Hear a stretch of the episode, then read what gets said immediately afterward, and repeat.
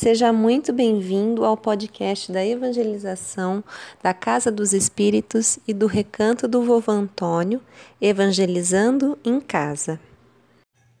Este é o episódio 3 da série Cuidados e Respeito com a Natureza. A Natureza. Essa história foi retirada do site Passatempo Espírita e foi escrita por Cláudia Schmidt. Não, mãe, não vou molhar as plantas, não gosto da natureza. Mas, filha, a natureza não são apenas as plantas. A natureza foi criada por Deus e inclui as plantas, os animais, as flores, a água, o ar, a chuva, o mar, o céu, as nuvens. Não me interessa, mãe. Por mim, a natureza não precisava existir. A mãe de Márcia silenciou por alguns minutos. E se ela não existisse para você por um dia, minha filha? Por mim, tudo bem, retrucou a garota. Seria muito bom. Então está combinado. Amanhã não haverá natureza na sua vida. Que tal? Márcia desconfiou um pouco da proposta da mãe, mas concordou. Ela achou que seria bom não ter que regar as plantas, varrer as folhas do pátio ou cortar a grama.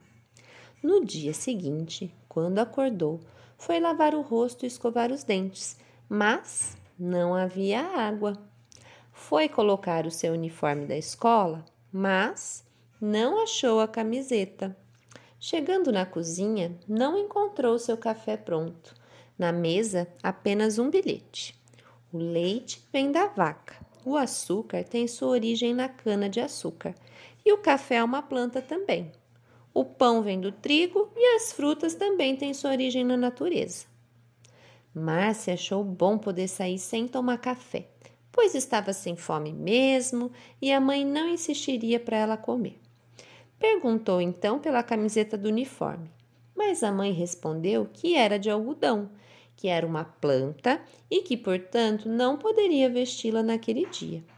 Sentiu falta de Vivi, sua gata, que sempre lhe dava bom dia com um carinho todo especial.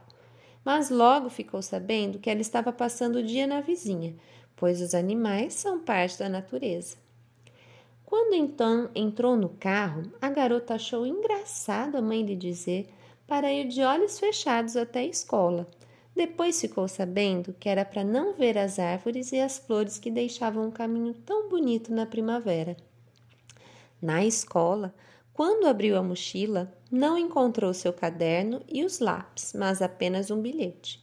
O caderno e os lápis vêm das árvores. Um beijo, sua mãe. Chateado, pediu uma folha e um lápis emprestado. Na hora do recreio, no lugar de seu lanche, havia outro bilhete. Não achei nada para você comer que não viesse da natureza. Sinto muito. Assinado sua mãe. Ao chegar em casa, Márcia sentiu o cheiro hum, gostoso do almoço e foi conversar com sua mãe. Ela estava com uma fome danada e arrependida da bobagem que havia dito no dia anterior. Enquanto ela conversava, admitindo que não podia viver sem a natureza, Vivi, sua gatinha, veio deitar bem pertinho dela a mãe abraçou carinhosamente a filha e pediu que ela fizesse a prece antes do almoço, como era costume da família. Naquele dia, Márcia pediu perdão ao Papai do Céu e agradeceu ao Pai Maior por ele ter criado a natureza. Fim. Espero que vocês tenham gostado. Um beijo e até a próxima!